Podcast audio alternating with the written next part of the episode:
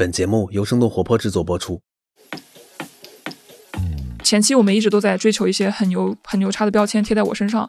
我想通过一个非我的外在的更大的东西，让别人觉得我很有价值。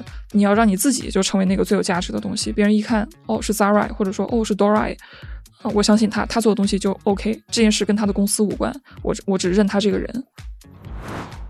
生活或者说工作就像是一个巨大的熔炉，你站在熔炉旁，然后那个炽热的火舌它舔着你的脸，你感觉很害怕。但是如果你想成为一个好的钢板，你就必须要跳进去。你不要再站在这个熔炉前，扑闪着你的大眼睛，显示着你内心的懦弱。要纵身一跃到这个熔炉里。生活就是由苦难构成的。自由职业其实是你人性的一个放大器。很多人其实驾驭不了自由的，因为自由职业会把你的优点跟缺点都非常极致的放大。当你只能跟自己一起去共事和工作的时候，你就会对自己身上的那点臭毛病和那点亮点，你就会感知的非常的明显。我觉得自由职业的这个感觉有点像一个你给自己搭建的一个冥想室。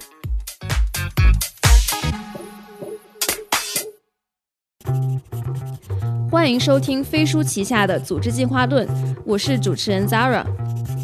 这是一档专注于职场话题和企业管理的播客节目。我们邀请有干货、有故事的嘉宾来分享对于未来工作和管理方式的洞察，希望思维的碰撞可以激发出新的思考，让我们的工作更高效、更愉悦。大家好，我是主持人 Zara。最近，组织进化论开辟了一个新栏目。此前，我们更多关注职场中先进的工作方式、沟通技巧、团队管理等等。这些内容能帮助大家更高效的工作，但是究其根本，更好的工作也是为了让自己开心。我们希望关注更为底层的职场人，我们将邀请一些有丰富职业经历的嘉宾，请他们讲述自己在这个过程中的感受、情绪和经验。第四十一期节目中，我们请到了少数派创始人老麦，讲述了他从按摩师到卖汽车防盗器，再到创立少数派的魔幻职业经历，甚至有人说他像二舅。今天我们请到的嘉宾是江 Dora，他的职业经历也非常精彩。他首先是从一名二本学生逆袭到大厂，然后又从又从大厂跳出来，成为一名自由职业者。目前他在 B 站上有三十四万粉丝，制作的视频最高播放量三百多万。欢迎 Dora，首先来自我介绍一下吧。大家好，我是 Dora。呃，然后关于我的话，我觉得三个标签可以比较快的理解我。呃，第一件事情呢，是我是一个做内容的人，我过去五六年的职业经历，待的公司全部都是做内容的公司，然后我也非常乐意以一个内容人自居。第二件事情呢，我现在的工作的话，算是一个自由职业者，或者说是半创业的状态，主要在做的事情就是一方面是在做全职的职场博主，然后也在做一些呃面向职场人的产品。第三个标签的话，我觉得 ENFP 来概括我还是蛮标准的。我比较喜欢人类，也比较关心人的情绪和发展，然后同时也关注一些抽象的重要的议题。就是你现在日常的这个状态大概是什么样？每天都在干啥？Zara 问到这儿的时候，我开始沉思，因为我最近的状态有点多变。我前段时间比较典型的状态是这样，就是呃，我有跟一个前辈开的公司合伙做产品。然后基本上我每周周一到周三我就会去到他的公司那儿，然后我们就一起聊这个产品相关的事情。嗯，然后周四周五对我来说就是一个创作的时间，周四周五就可能是拍视频做内容的策划，呃，上架我的视频。然后周六日的话就相对闲散一点，就会出去 social 干嘛的。其实这个状态是我最近摸索出来比较适合我的。我刚从大厂出来的时候。呃，有过一段比较醉生梦死的生活，就是晚上从半夜三点结束，然后早晨从这个十点十一点才开始，然后过了一段那样的时间，我发现就整个人的状态不是特别的好。曾经以为就是像这种比较不符合人类常规的生物钟这种。就比较比较像我想象当中的这种做内容的艺术家的一种生活状态，但我发现当自己不那么的自律，以及就是饮食起居都被打乱的时候，反而我连那个内容输出都做的不是很稳定了，所以我就开始去刻意的跟一些所谓的组织也有一些绑定。就是虽然是一个自由职业，但是基本上我每天的这种工作强度啊，或者说要投入的点，应该跟一个职场人还差不多。唯一的区别就是我比较自由，我可以只选择做我喜欢的工作。但是工作的时间的话，每天反正也都是四到八个小时吧。那你现在觉得会比以前上班更开心吗？啊，这个是肯定会的。哦，我我不知道这样的感受有多少人能够共情。其实我是一个很喜欢工作的人。呃，从我毕业后，就是尤其是到了做内容的公司，开始做内容运营嘛。我是非常喜欢通过内容这件事情来为其他人去提供价值的，然后靠做内容这个事儿挣到钱，也是我非常非常乐意见到的。等到我自己出来了之后，我就发现说我可以离我的用户非常近，然后离其他的创作者也非常的近，然后我的内容全部内容也好，产品也好，全都是由我自己操刀设计的，然后这种感觉就让我觉得工作的意义回来了，啊，就是有点感觉自己像个手艺人，就天天在那儿锄地。或者说雕一个木雕，然后就会觉得，我觉得很幸福，就是做自己喜欢的工作，然后跟自己喜欢的人共事，然后服务自己比较喜欢的人。所以现在工作对我来讲是一个挺幸福的事情。嗯，就对自己做事儿更有掌控感。它还不完全全是掌控感这个事儿，因为如果你想要所谓的掌控感，其实你在一家公司，你做到 manager 或者你做到一个更高的职位，其实那个时候你的掌控感已经比较强了。我觉得我想要的。更像是一种自由度。我是一个掌控欲不那么强的人，我不喜欢去过多的影响他人的观点，我也不喜欢说这个事儿就完全听我的来。呃，我喜欢一堆人热热闹闹的，大家一块讨论说这个事儿我们怎么干呀？然后我们做一些有意思的事情吧。而且我不用特别的担心说做这个事儿会不会有一大堆人要来批判我们，或者做这个事儿会不会导致发不下去工资。我觉得这些东西跟掌控感无关，它是一种自由度，就是你可以不用特别的担心后果的去创造，然后你会发现说，往往你会创造出来一些你自己都觉得很有趣的东西。我觉得这个是我特别渴求的，但这个事儿在一家公司里可能就比较难办。嗯，那我们可以先从你的教育经历来聊起，就最近大家对二本学生关注也开始比较多了，那那能不能描述一下你的这个大学的经历？我大学是我是一个河南人。然后我的大学就是在河南的郑州的一个二本，嗯，河南是一个比较有意思的大省吧，尤其是在高考的时候，大家都会说河南高考的难度可能是地狱模式，嗯，然后河南也只有一所二幺幺是郑州大学。当然我知道，就是像山东啊、云南呀，有一些地方省的考生都觉得自己想上一个好大学是很困难的，但是我们河南考生都觉得说自己是比较比较难的。对我记得当时我爸开着车，然后送我去。大学里报道，然后他把那个车开开开开到了那个正大的门口，然后我爸不认，并不认识这个学校，然后我爸当时就开着车说：“这是你学校吗？”然后我在车后座略带歉意的跟他说：“嗯，爸，这是一个二幺幺，它并不是我的学校。”然后我爸说：“你，他说你怎么，你为什么没有上这个学校？” 我心想这个问题应该在我高考前问我，你现在问我，我也没有办法呀。呃，我的名字叫雪嘛，我妈就在旁边说。雪啊，要不然咱回去复读吧。我当时就觉得我应该在车底，不应该在车里啊。但是我在那个时候，我十七岁，有一个很荒谬的执念，那个执念就叫做我不能在我的十八岁是在苦逼的高考当中度过的。我觉得我的十八岁应该要像花儿一样绽放，应该在上大一，所以我就拒绝了复读。当时就是那样的一个感觉，就是这个考生的竞争激烈。程度是非常之高的，你的父母又对你是很高的预期，但是注定大部分人他都会去一个二本，对吧？然后他甚至九八五都上不了，因为河南就只有一个二幺幺嘛。然后我就跟我爸说：“我说，嗯，我们跳过这个话题吧，把那个我的学校在这旁边两公里。”然后我爸当时就扶着方向盘，然后就嘲讽我说道。呵，你这考到二幺幺的后院去了，然后我就在一个二幺幺的后院的一个学校开始了我的整个大学。但是对于当时这个十七岁、十八岁就刚成年的我来讲，还是给我带来了蛮大的震撼的。我我当时就震撼于说啊，我们的学校居然这么的大，以至于我可以在学校里迷路。然后我们学校会有非常多的社团跟活动，还有就是各种各样的事情，还有很多各种各样的课。我一下子感觉他的自由度比高中要多很多，所以我整个大一就是感觉好像很茫然的进到了像我的世界的那种游戏里，就是到处都是组块，你也不知道这些组块能用来建个什么东西，然后也有点兴奋，就觉得说自己好像能创造出来各种各样的事情，能认识很多有意思的人，对。但是，一年过去了之后，发现然而并没有，因为你对你的生活没有什么想象力，你其实不知道要交什么样的朋友，以及要做什么样的事情。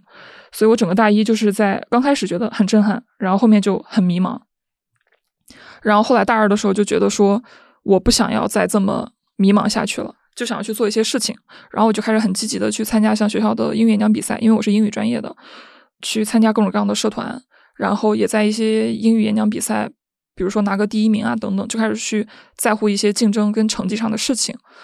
这件事儿又开始让我去迅速的认识了一帮朋友，然后我在学校也开始做像班主任助理这样的东西，就开始去带大一新生去适应环境。我觉得那个阶段现在对我来讲算是一个转折点。你一直在迷茫和你可能会有一个很有意思的人生，但是你不知道怎么获得的那个状态中去转变，你决定要创造一些有意思的事情。对，然后就做了这些事情了之后，就迅速的认识到了一些比较有趣的人，然后也了解到学校有一些交换生的机会，然后就去美国，然后做了一段时间的交换生，嗯，然后那段时间也对我来讲是一个极大的扩充了见闻的过程，包括你看到了不同的人的生活方式，然后就感觉那个时候眼界被极大的打开了。我记得当时大三，呃，我们那个在美国的交换学期结束了之后。那个时候我十九岁，我当时一个人大概是拎了四十斤重的行李，然后我就一个人在美国旅行了一段时间，大概跑了三个州还是四个州，我忘记了。我路途当中经过了，就是这个世界上最好的大学之一，就哈佛大学。对，然后就是作为一个二本生，然后就站在那个，我当时就左左手拎着一个行李箱，右手拎着一个行李箱，背上还背着两个包，然后我就站在那个可能就是这个世界上就是几几乎就大部分人都会想去的一个学府那儿。我就开始去观察这个最好的大学是什么样的，然后我就发现它特别的朴素。然后哈佛大学好像是有四个校门，我忘了还是怎么着。然后每一个门都超级的不起眼。进去了之后很有意思，那个哈佛大学的有一个雕塑哈，那个雕塑我忘了是谁，好像是一个比较有名的学者还是干嘛。然后我看到有很多中国的人，应该是中国的家长，他们进去然后摸着那个雕塑的脚在拍照，好像是在就是期望自己的孩子也能上一个这么好的大学。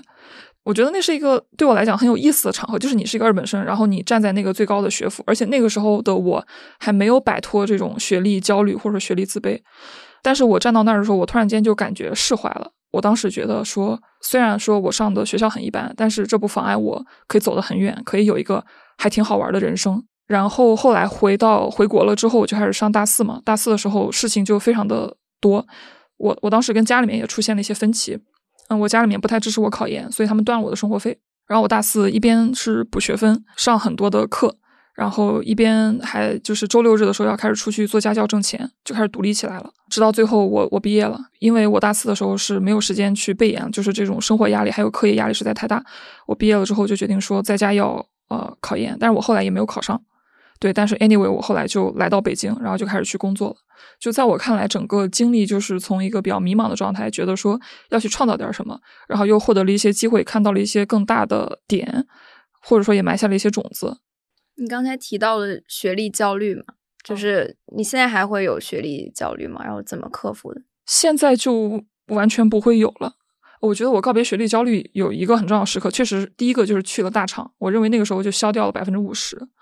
因为你去到那儿之后，你会发现有非常多很牛叉学历的人，然后他们都跟你一起去工作。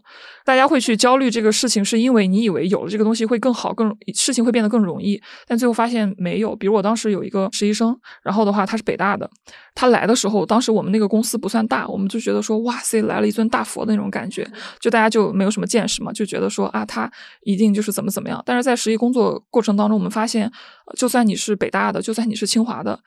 这个后台你不会用，你还是不会用；这个文档你写不出来，你你就是不会。然后你并没有把事情做得更好，甚至有些地方还不够灵活。所以我认为，在实际工作当中接触到这些高学历的人，让我对高学历先是祛魅了。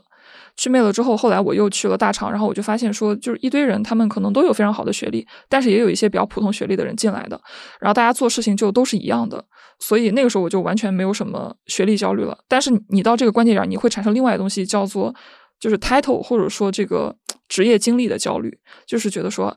哎，那如果我离开这个大厂的话，那我是不是又没了？就就相当于你刚把学历焦虑甩掉，你又把履历焦虑给背上去了。你就觉得我如果没有去，比如说像字节，或者说像腾讯这些比较牛叉的公司，那是不是我就是一个比较差的人？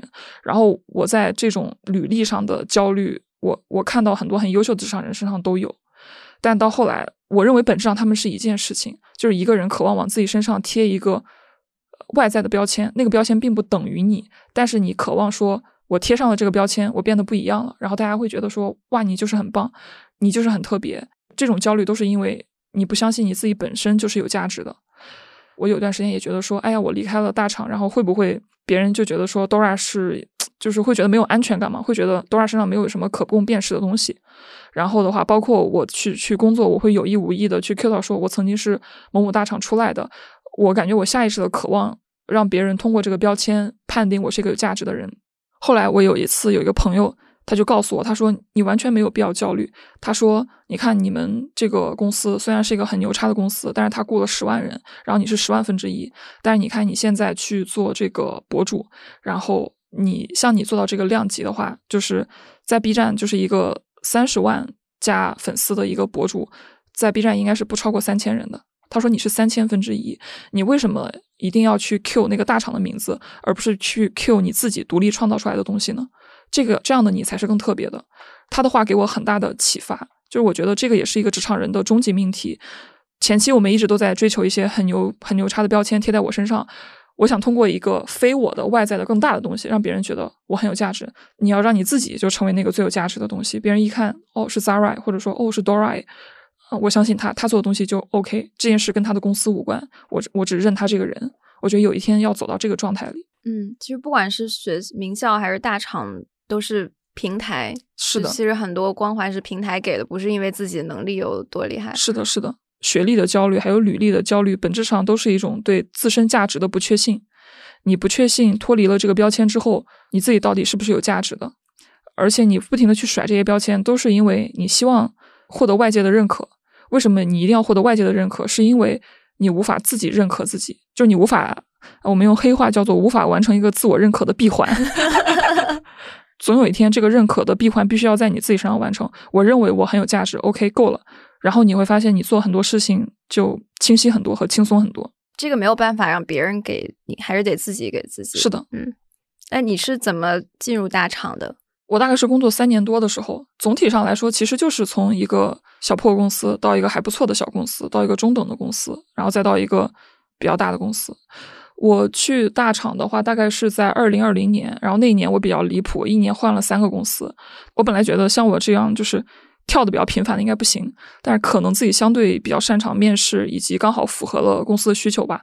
面上我很重要的原因是在于我确实在自己过去的经历里边做出了比较棒的成绩。很多人问我怎么进大厂，我说到罗马的只有两种人，一种是生在罗马的人，另外一种是千辛万苦走到罗马的人。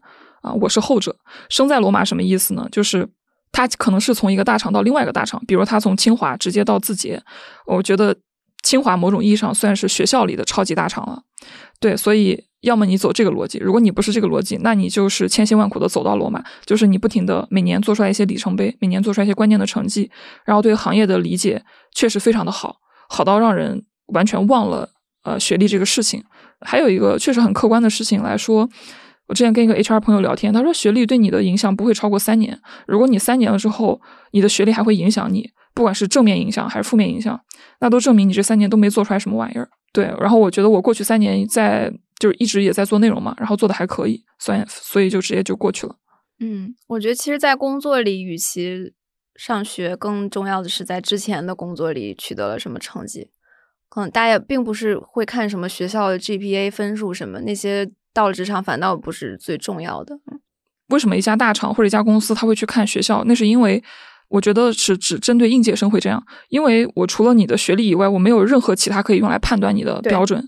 如果说你虽然是一个二本的，但是你有非常丰富的实习经历，然后的话，我通过这个其他的 evidence 可以判断你是个什么样的人，那我可能也会收你的。是，那你工作了三年之后，按理来说就应该有一些可以判定你价值的其他东西。但如果你已经工作了三四年了，我看你的履历。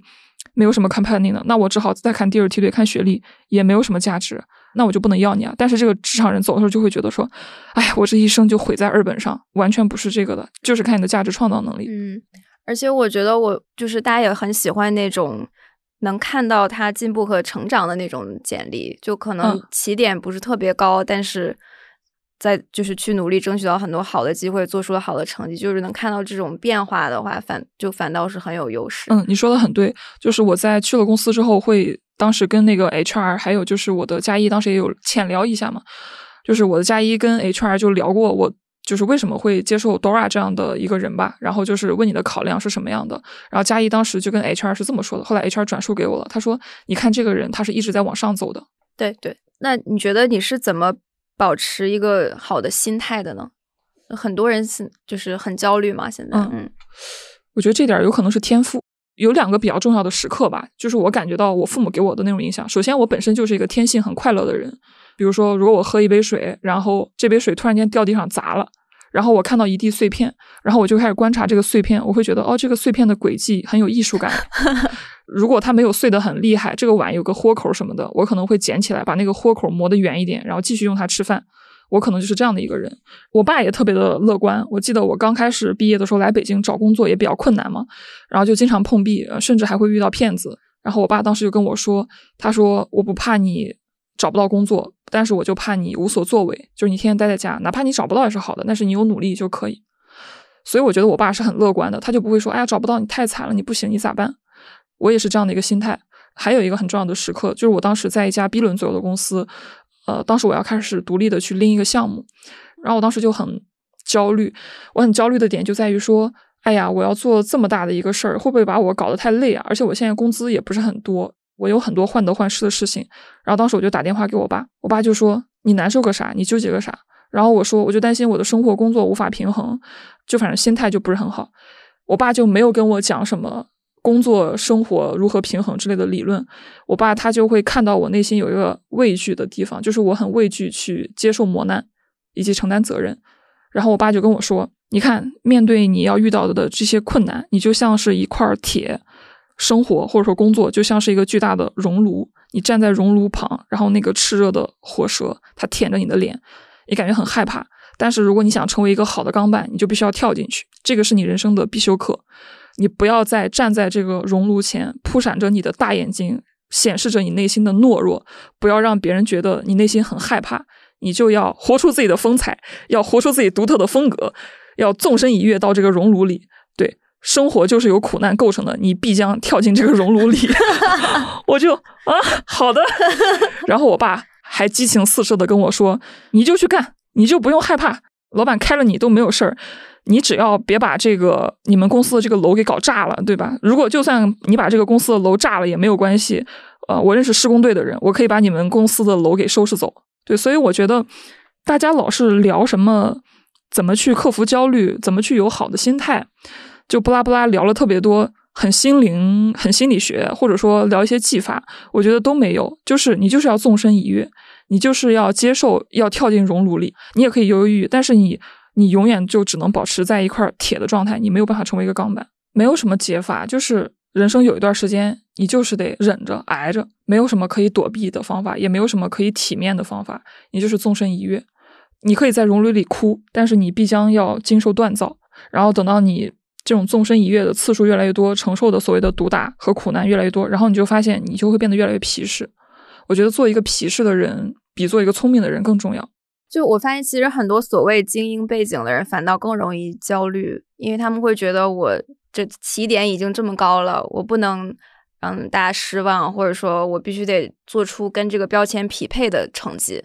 而且，可能一个本身不在乎标签的人，如果有一天他获得了巨大的成功，他会变得在乎那个标签。常见可能某些大佬开始新做一个事情，然后他就会觉得，哎，我不能掉我之前的份儿。但可能最开始的时候，他也是一个完全就是不在乎的人。嗯，所以我觉得从这个角度来讲，像一些背景不是那么精英的同学，就是大家心态上可能会更平和一些。嗯，可能心态上会更好的开始吧。对，但是我认为，如果你真的想把事情做成，还是要看你手头上有多少资源。如果精英拿到的资源更多，他肯定就更容易把事情做成。但是一个普通人，我认为他能拥有的最大的资源，可能就是自己的勇气了。如果他连这个都没有，那他就真的就是一无所有了。对，所以大家得意识到自己有的东西，而不是只聚焦在自己没有的东西。嗯，但同样的，如果说一个精英，如果他既有资源，然后又有很大的勇气，那我觉得他也会做出来很大的东西。而而勇气这个东西，我觉得最好一点就是它是公平的，每个人都可以拥有。嗯，那你觉得在大厂这段经历最大的收获是什么？我一直都在做内容嘛，然后我比较重要的经历是待了三个公司，刚好一个是做图文的，一个是做音频的，一个是做视频的。呃，然后的话呢，我之前看待内容的视角是比较偏一个创作者或者偏一个主编的角色，其实是一个下面的角色，就是一个自上自下而上的视角。然后我去到了大厂，就是它完全是一个平台的视角，然后你就一下子知道自上而下他们看内容是怎么样去看待的。你就会知道一昧的去蹭流量博眼球，其实平台也是不鼓励的。我可能短期之内让你蹦跶一下，但是过段时间我一定会把你清理掉。还有一件事情就是，你会意识到说，这个平台里在发生的很多事情，其实是平台希望去鼓励创作者去有更多的生产。平台的话，它比较偏向于是一个去中心化的内容的生产逻辑，而我之前做主编、做创作者，它是一个中心化的生产逻辑。我觉得我看到了，就是做内容这件事情的一体两面吧。然后这件事儿对我启发还是挺大的。所以像后来我自己去做 B 站的博主，包括我现在内容也有在全平台都做。我认为我会有一个比较好的平台的视角。就是我大概率就会知道怎么样做，你可以获得平台的帮助。那你后面是为什么又从大厂离开呢？因为觉得上班耽误了我的工作。这个怎么说？就是对我来说，我说我刚刚提到说我很喜欢工作，就是我喜欢做内容这个事儿，还有创造这个事儿。但是到后面，我觉得在大厂的工作这种高度精细的分工的这种机制，导致于每一个人身上其实不能完成任何一个闭环。比如说有一个人。我爸，我爸小的时候，他曾经做过一段时间木匠，他很喜欢做椅子，他就一个人去砍木头，然后削那个木头，完了之后把它拼装成一个椅子，然后完整的递给别人。而据我观察，就是在这种农业时代，大部分所谓的工作的人，他们都是做这样的事儿，挣的钱不多，但是你会发现有一些人会做这个事儿一辈子。你会发现手艺人都是很快乐的，因为他能完成一个工作的闭环，而这种闭环，我曾经在小厂里面我也能完成。我不说把它做的多成功吧，但是我觉得。我的项目或者说我的作品就像是我的孩子一样，你会对他有很大的感情。但这种感情，我认为在很多这种高度精细的分工下，很多人这种工作的快乐已经被剥夺掉了。大家都不再是手艺人，大家变成了流水线上的一环。可能你也拿着很高的工资，然后去很 fancy 的办公楼，薪水呢也不错，但是你永远不可能去自己打造完一把椅子，你只能参与在这个椅子制作的三十二个环节里某一个环节。比如说把螺丝拧紧，然后往上，为什么这个椅子要这么设计？以及往最后，你的客户收到椅子之后，他们会产生什么样的情绪反馈？其实你都是很难获得的。就这种感觉是让人蛮痛苦的。然后后来我出来了之后，我发现有好多还在大厂的朋友，或者说离开大厂的朋友，大家都有这种问题。但是我理解，就是像这样的一种机制的话，它是正常的，就只有靠这样一家大的公司才可以完成。如果我们养一堆手艺人，一个手艺人都让跑了，它不可规模化。对对对，不可规模化，椅椅椅子做不完了，那那怎么办？这条线就就换掉吗？就不行了？那我只能就是把一切标准化、规模化，然后所有的人都把它设计成是一个随时可以被替代的。像我之前离开一个中小厂，我就会有很大的心理压力。我觉得，哎呀，如果我走了，这个项目没有人带，或者说干嘛干嘛，就怎么怎么办？我原来的这些同事们怎么办？但是我离开大厂，我没有任何的心理负担，因为我知道明天就会有一个什么。Bora 什么 Laura 就会再过来，没有什么难度的，他就可以完成我所有的事情。而且我甚至觉得我做的这个事情，它可以被 SOP 化，SOP 到可能一个实习生过来就可以替代我。我非常难忍受这种感觉，就是我觉得我做的一个事情是任何人都可以替代的。直到后来我自己就觉得说，我其实很难忍受这样尸位素餐的自己。有一天我们开会，然后开会的时候，我的同事当时问了我一个问题。就当时是我们项目的一个例行的周会嘛，然后我那段时间已经有点点就是浑浑噩噩的工作很久了，在会上几个项目组还有几个 POC，反正大家都都在那儿，然后有一个同事他突然之间 Q 到我，他说 Dora 这个什么什么你怎么看？我当时完全没有在会议上。然后我是一个完全分神的状态，但 guess what，我竟然用了一套特别模糊的黑话什么的，就打掩护打过去了，就说了一些不知所云的一些话，就是一些你搁这儿搁这儿呢，就是上一次无语，可能还是在这次这个项目的重点就是它一定要有一个重点。就类似于搞了一些废话文学，就把他给怼过去了。对方也没有察觉到任何的异常。然后当时我突然意识到，我去，原来我可以完全就是不用任何脑子，也不用心的就让下去。还有就是我很震撼的是，我竟然从之前很积极创造的一个状态，变成了这种可以靠废话文学就能完成沟通的。我觉得我很不喜欢那样的自己。然后我就觉得事情不能再这样发展下去了。我可以表面上好像我每个月拿着几十 K 的工资在这儿。过得也还挺开心的，但事实上，我认为我在消耗我自己，我在腐烂，就是那种感觉。所以我觉得我要在，我要去创造，但是我可能没有办法立刻就离开大公司，所以我就开始在那个八月九月吧，就去年八月九月的时候开始做视频，然后没有想到就很快做起来了。做起来没多久，我发现可能我做这件事情的收入就可以跟大厂的就差不多。那我当时有一段时间还想，我能不能两头兼顾呢？就像很多出轨的男人想的一样，就是娇妻跟这个情人是不是可以兼顾呢？一个很火辣，一个很平稳。最后发现说不行，对我很难忍受这种不忠诚的感觉。就是我在工作的时候，我想着怎么做视频，就是我觉得这样就真的很不好。而且到最后的话，我对视频的想法变得越来越多，我就觉得 上班已经耽误了我工作，那我就把它辞了吧。你说上班耽误了你的工作吗？你觉得上班和工作这两个概念的区别是啥？上班的感觉它是由时间来去定义的。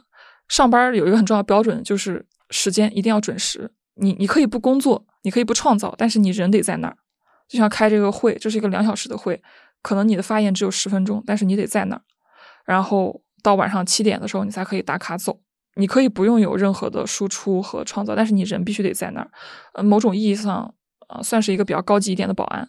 前两天我出门的时候，在小区门口还跟保安聊起来了。当时我在等车，因为我是一个随时随地跟任何人都能聊起来的人，我就问我说：“保安大哥，你你这个工作累吗？”他说不累。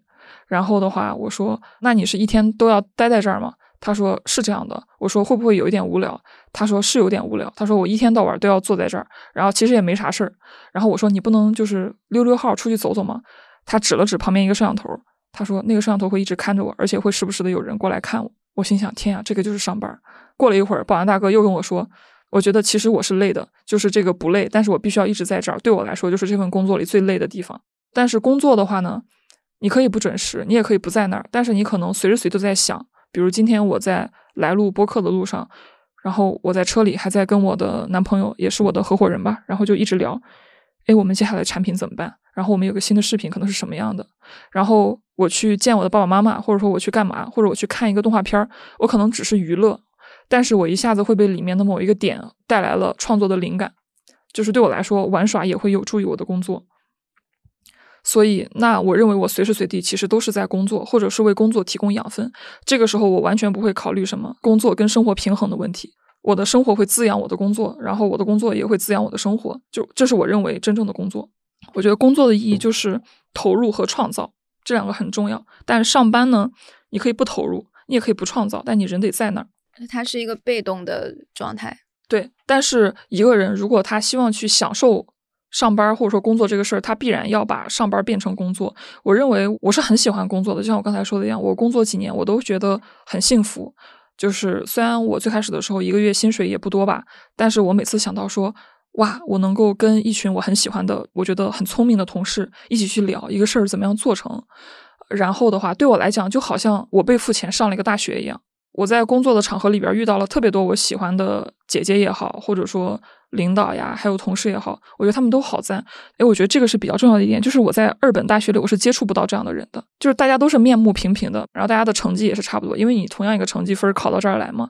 然后大部分二本的话也算是中国。普通人的一个最大的一个基本盘，年轻人的一个基本盘，就是大家都没有什么特色，也没有什么想法，然后大家都是一样的迷茫，然后是一样的生活。但是工作了之后，我就发现啊，有各种各样特别有意思的人。然后有的人可能学历非常好，有的人可能早就退学了，但是他可能很早就开始独自环球旅行，就类似于像这种玩意儿。然后我当时觉得哇，跟这样的一群人一起做事情，哪怕最后项目凉凉了，我也觉得特别的幸福。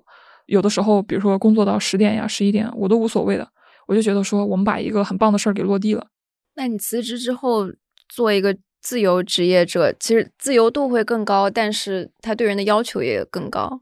自由职业其实是你人性的一个放大器。比如说哈，这这是我前一段时间才反思到的一个事儿。很多人其实驾驭不了自由的，因为自由职业会把你的优点跟缺点都非常极致的放大。比如说，我其实是一个比较爱跟人链接和 social 的人。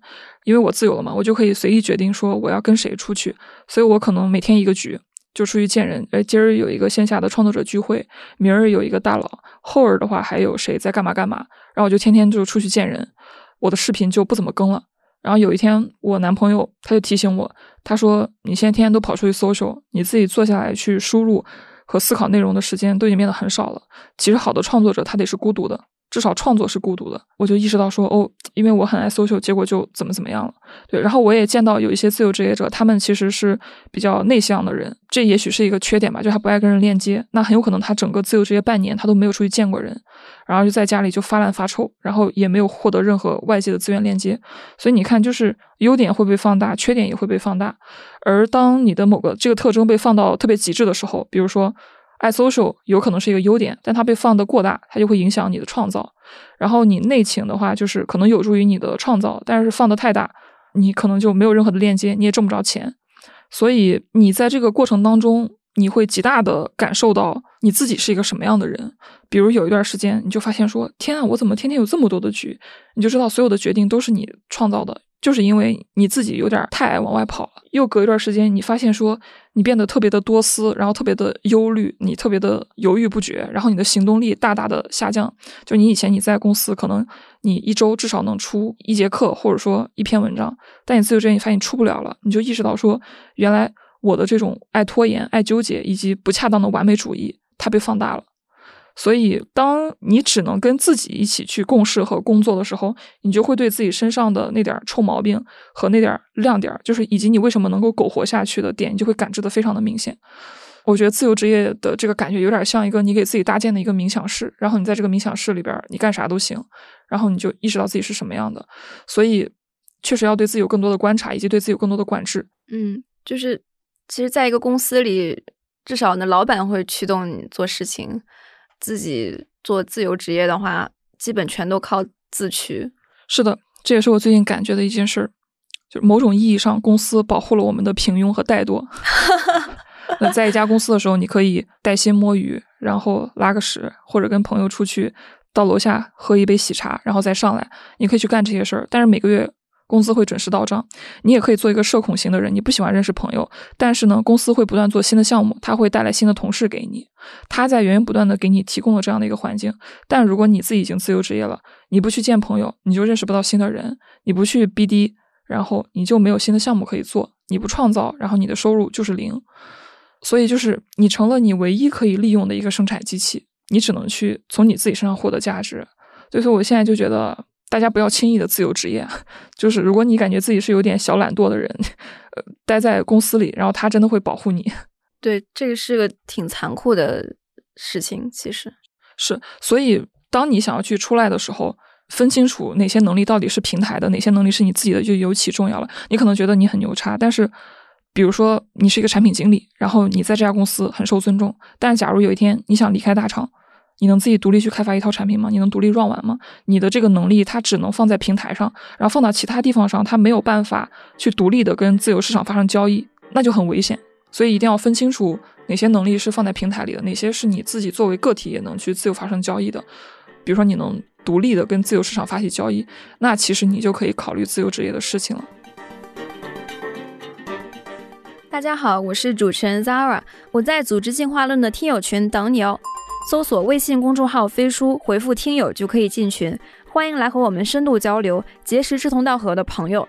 也欢迎大家在评论区分享你听完本期的感受。我们会选出五位听众，送上江 Dora 推荐的《纳瓦尔宝典》一书。哎，你现在是怎么管理你的整个工作流，然后怎么保证能持续的有输出呢？我觉得就是从公司出来了之后吧，然后有一个对你来说比较好用的办公工具就很重要啊。这个时候就一定要 Q 一下飞书，因为我也是飞行家的一员。我感觉我当时在公司的时候没有意识到飞书是很好用的。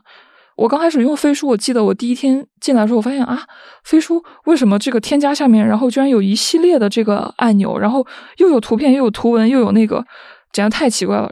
但是我在就是将近一年的使用过程当中，我就感觉到，就飞书用起来非常的清洁，就是它是一个 all in one 的一种设计的感觉，就是你在这一个文档里面，你可以找到你想要的一切，然后我就不用再去叮铃咣啷，就是找一堆各种各样的文档，把它塞到里面去，所以我就感觉我的文档管理一下子就变得非常的轻松，嗯，然后后来我记得当时离职的时候，我就觉得啊，我居然最舍不得的我司的软件，竟然就是飞书。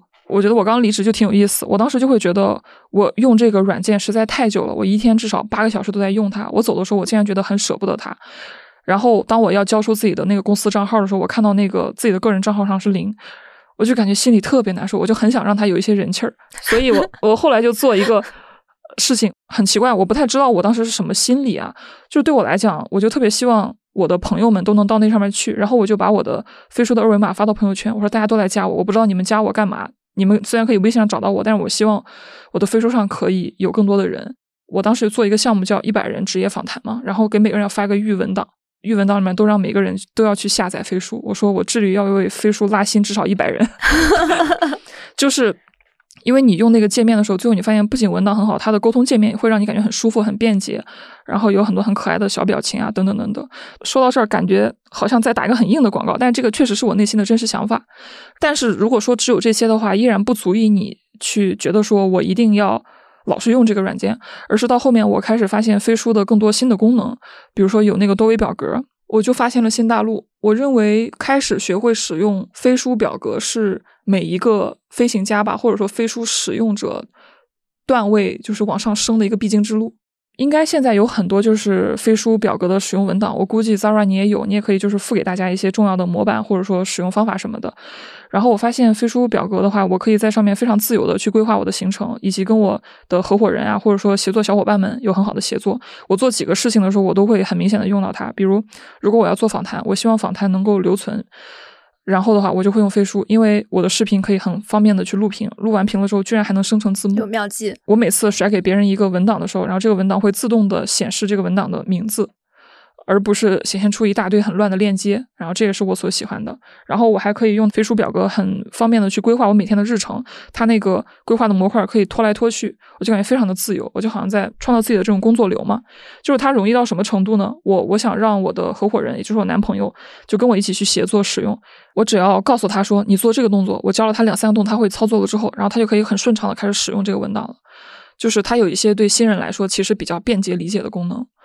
然后后面的话，因为我自己要天天去创作嘛，所以我积累了大量的一些知识的东西，我就要搭建一个自己的知识库，呃，这是创作者每个创作都必须要有的。然后我就会搭配 Flomo 跟呃知识库一起去用，然后就会有一个自己的这个知识沉淀。就反正所有这些，我现在所有的工作基本上都会在飞书上完成，对我来讲是一个挺重要的生产力工具。其实你是作为一个个人用户在使用。就是你现在并不是在一个公司里在用，但是依依然挖掘出了很多场景。我甚至觉得，你看将来的话，因为我做产品嘛，maybe 我会做付费社群。我觉得在飞书上做一个付费社群都很好。我想去分享文档，我就直接甩到我的付费社群里。然后如果有人走了，他出来了，这权限就没了，权限就自动没了。对，因为我现在还不算是纯粹算是一个个体，因为我也有自己的组织和公司嘛，所以我觉得就是不管对个体对公司就都挺好用的。嗯。就你的选题也会用那个看板来管理是吧？会的，我会搭建选题看板。就是我之前去飞行家做分享，然后就会提到说，我有个自己的自我管理表格嘛。然后我这个自我管理表格里边，我会给自己每天的行动做规划，并且给每一个规划有一个币叫做 DB，就是 Dora 的币吧。然后的话呢，就是比如硬货币的币，对，是一个货币。然后比如说我今天有五件事情，然后我会把我喜欢的事情。给到更高的货币值，比如我比较看重就是能够回去跟家人待一待，我可能很久没有回家了，那么这样的一个事情，可能我就会把它算作是一千币，但是我有一个常规的文档需要维护跟更新，然后这个事儿呢，就是必须要做，但没有那么重要，我就会把它画上是两百币，这样的话，我其实每天自己做的事情带来的价值，它就会有一个数据表，然后我还会在多维表格上搭一个看板，然后从这个看板上我就能够看到，比如说我每天做的事情对我来讲。这个货币价值到底是有多少？所以那个感觉就特别像啥？就是讲到这儿可能稍微有点深哈。就是我理解飞书这样的一个产品，它从哲学的角度上去理解，它最大的特色就是它自由度非常的高。我们就不说像呃审美很好看或者说设计特别好，它自由度很高。自由度高这个事儿呢，它是一个好处，也是一个坏处。坏处就是新人上手的时候会很懵逼。好处就是，一旦你知道了各个组件的玩法，你其实是可以用它拼装出无限的可能性。然后这事儿吧，它也跟一个人的成长、职业发展也是很有用的。就是你可能刚步入职场的时候，你会特别的需要你的老板给你一些确定的事情，比如这个文档你给我写完，然后下周我要对接某某嘉宾，然后你帮我把他给邀请到。然后如果这个时候你跟他说，你去做一个能够彰显我们品牌价值的播客吧，然后新人就懵逼了。新人觉得我我天天在干嘛？所以一个职场新人他刚步入职场的时候，他就需要一些很确定的、很模块的东西，然后他把东西往里塞，这个时候他才是有安全感的。但是慢慢慢慢，比如说他工作五年加了之后，他对很多事情的价值和玩法有了更多自己的判断，他就会希望说，我能不能自己独立出来一个项目，或者像我一样，我直接就出来了，因为我觉得我只有出来了，我才能完成我的内容创造这个事情。从一个一定要用模板，然后给你提供有限的选择。变成了有一天，你希望就是你自己有一套你自己的玩法，你定制你自己的需求，然后你在这个基础上，你拼接不同的组件，然后搭建出来一个更大的、无限大的一个世界。我觉得这个逻辑其实就跟飞书这样的软件跟其他的文档软件不同的地方，就其他地方可能更多，我提供给你有限的选择。这个文档上你只能用副文本，你就用副文本吧，你贴贴图片，你别想着整其他的。然后那个地方用表格，那是一个新的文档，但是飞书就是所有的一切都在这里边完成，然后多维表格的自由度就更高。新人会觉得我很懵啊，但是有一天，当你把文档或者说这种生产工具玩的越来越溜的时候，你一定会希望有一个飞书这样的东西，它给你提供足够多的自由度。所以我觉得这是它跟别人不同的地方，也是我觉得跟所谓的人的职业有某种耦合之处吧。嗯，它有点像乐高积木，就每个人可以把它搭成自己想要的样子。是的，是的，你进去了之后，你感觉你在通过这个工具搭建一个属于你的大厦。嗯，其实你是用飞书搭了一个个人管理系统。是的，我用飞书搭了一个自己的个人管理系统，就是像我出来了之后，然后我的一切的积淀都会放在飞书里面嘛。然后对我来讲，就会有几个比较重要的模块，比如说视频跟内容创作是一个很重要的模块。那这个模块下。我可能会需要一个选题评分表，然后它是一个表格，然后再往下，我还会需要一个数据看板，然后我可能就会需要一个甘特图，然后我还会需要去不断的写一些视频脚本，那我就需要有一些文档，然后还能附一些超链接，以及附上一些网页贴片等等，我就在知识库里边，然后一个知识库就可以装下所有的，然后有些时候我还会需要去思考一些商业上的事情，比如怎么算账。我就会需要大量的图表跟数据，而这些东西我也会在我的知识库里去去完成。就对我来讲，我就经营我自己的这种事业，就像经营一家公司一样，我会需要呃做输出的，然后做交付的，还有做策略的，以及做商业拓展的，然后所有这些东西我都在这里边去完成。你觉得做了一段自由职业之后，跟你一开始想象的一样吗？比我想象的要好玩一点。我刚出来的时候是很恐惧的，就觉得说收入不稳定啊，怎么怎么办？我会不会天天摆烂呀？我会不会没有办法去认识、链接到更多人？但等到我自己出来了之后，我发现我觉得好玩极了。首先，我感觉自己的人生进度被极大的加快了。我感觉我自由职业三到五个月做的事情，比我之前工作三到五年做的都要多。比如我成立一个自己的公司，跟男朋友去见了家长，做了一个涨粉十万的爆款视频，这可能是我过去五年都没有做出来的成绩。还有人在找我说要不要去出书。跟我比较喜欢的一些人建立了深刻的绑定我感觉我的人生进度条被拉的特别的快。就是原来由我自己去规划我的人生的时候，我能去干这么多的事儿啊。当然有一些不好的事情也也会就出现嘛，你就发现说，就一心想着玩儿，或者说一心想着去做一些边边角角的事情，然后商业上的事情就应该考虑的更多一点。或者说有段时间工作没有安排好，然后安排的给自己太忙了，比如说同时并行四个项目，然后把自己累到两三点还在干活，比打工还累。对，但是我并不是鼓励大家都去自由职业，也不是每个人都适合的。如果你没有想清楚自己要干嘛，或者说你的那个执行力，或者说往你的目标去跑的能力稍微弱一点的话，那可能就不太适合。然后第二件事情是，我觉得我变得更我了。工作的时候，我的 MBTI 是 ENFJ。我现在自由职业了之后，我变得非常，我变成了 ENFP，就是我那种更 creative 和散漫的那一面被极大的放大了。我喜欢跟人接触的这一面被极大的放大了。然后 N 那一面就是喜欢抽象的命题也被极大的放大了。然后我对人的这种同理心和对他人的这种理解也被很大的放大了。因为我可以只接触我喜欢的人，做我喜欢的事情，我感觉我在变得更像我自己。然后这让我跟其他人的差异也变得越来越明显，但是我完全不为他感到担心。我的很多朋友们见到我都说我跟以前有些些不一样，但他们更喜欢现在这个版本的我。但是我现在觉得，任何一个人哈，尤其是做内容 IP 的人，或者说任何一个有那种想要去定义某一些事情的价值的野心的这样的人，你是一定要最后去做你自己的。你也只有做你自己，你才能获得成功。但是原来在职场当中，你对自己是一个克制的状态。你可能很发散，但是你不敢发散。你要有规划性，把事情落地。你可能很关心人类，你也很敏感，但是你不敢那么做，嗯，因为你知道你要理性的把事情推下去。对，但是我觉得我现在就可以充分的，我我更加充分的做我自己。然后我所做的所有事情，我也感觉是为了更好的去理解我自己。而当我去理解我自己的时候，我发现我理解别人的速度也变快了。比如我现在去做 coach，去做内容教练也好，还有就是职业教练也好，然后我发现我能比以前更快的感觉到一个人是一个什么样的人。这是一个还挺有意思又挺悬的事情。对，但是这是目前对我来说最大的一个改变。嗯，所以你觉得就是什么样人适合做自由职业？就是对自己就知道自己想要什么的那类人。然后我分分客观跟主观的标准吧。没有客观就先不要想主观了。客观上就是首先，呃，你要有一笔积蓄，就这笔积蓄最好是够你两到三年不工作就都可以。你可以把你一年花的钱乘以二到三倍。对我觉得这就是第一步，因为你自由职业了之后，你可能要做很多的探索，但这些探索不一定会给你带来钱，可能你会很开心。但是如果你没有一笔钱，你是没有这个底气的，这是第一个。然后第二件事的话，你一定要具备跟自由市场去独立做交易的能力。其实企业和公司为什么会存在，就是它只是这个社会的一项基础设施。然后这个基础设施的作用就是帮助。呃，广大的这个劳动群众能够跟自由市场直接做交易。比如你刚到市场，然后你是一个刚出炉的律师，然后你想自己去找客户不行。但是你现在到一家律所，然后律所会帮你介绍客户，然后律律所拉来了客户，然后他把这个案子给你这个实习生来去做一些处理。所以这个就是企业的意义。但如果有一天你比如说你工作了三到五年了，然后你已经有自己独立的客户案源什么什么这些东西，那么你就可以不需要这家公司了。对，所以我觉得第二件事就是这样。所以再倒回来，我们刚刚提到的，你分清楚哪些能力是平台，哪些能力是你自己的，就非常的重要。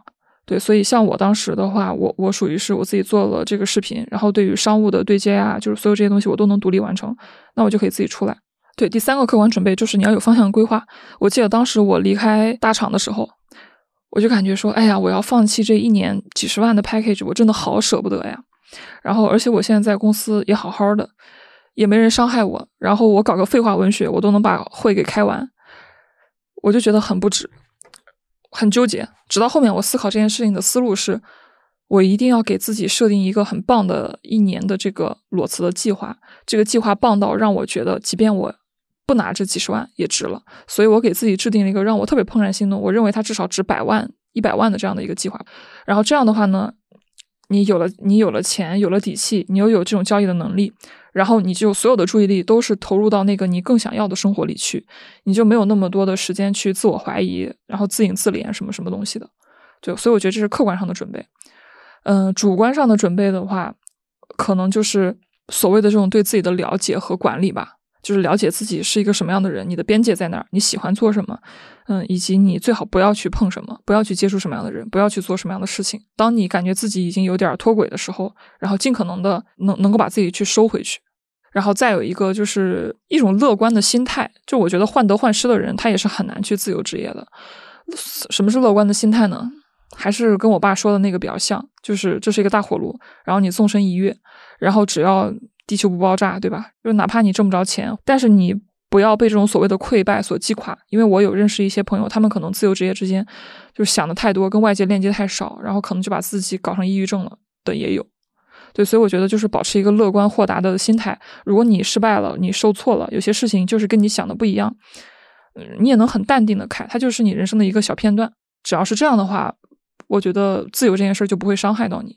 对，我觉得你对自己的认知是很清晰的，就是就是内容创作是你比较热爱的事儿嘛。对，然后也是你很擅长的事情，所以然后又是一个能赚钱的事情，所以它能够支撑你，就是这个一直做下去。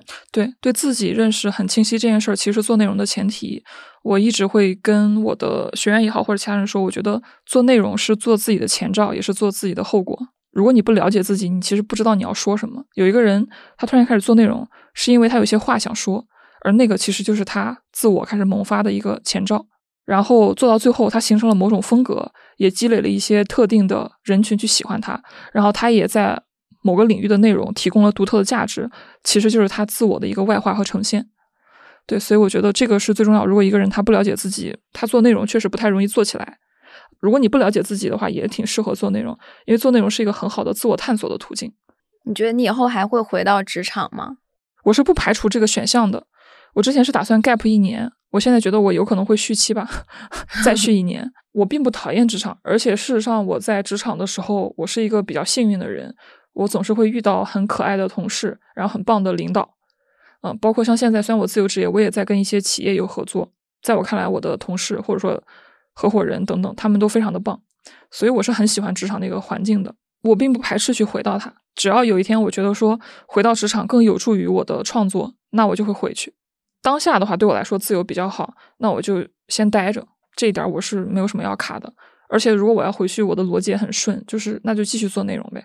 这个 Dora 也是我们的飞书深度玩家组织飞行家的一个成员，然后他之前在飞行家做过一个分享，就是讲他怎么用飞书去管理他内容创作的整个流程。然后我们也会把这个妙计嵌到节目介绍里，如果大家感兴趣可以去看。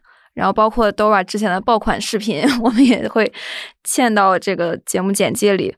在你这么多职业经历的过程中，你觉得底层的价值感和意义感的来源是什么？贯穿着你所有的经历的？我很少追问自己的意义，我都是在问我喜欢什么。我就问说，我多少比较喜欢什么？然后我想尽我所能的贴近一些我喜欢的东西，然后刚好呢能挣到一些钱。嗯，然后后来我发现说，为什么我的喜欢能让我挣到钱，是因为他为这个社会提供了价值。而在这种为别人提供价值，就别人就会说哇，我被你治愈了，或者说有人说，哎，我看了你的面试，然后帮我拿到了大厂的 offer，就等等。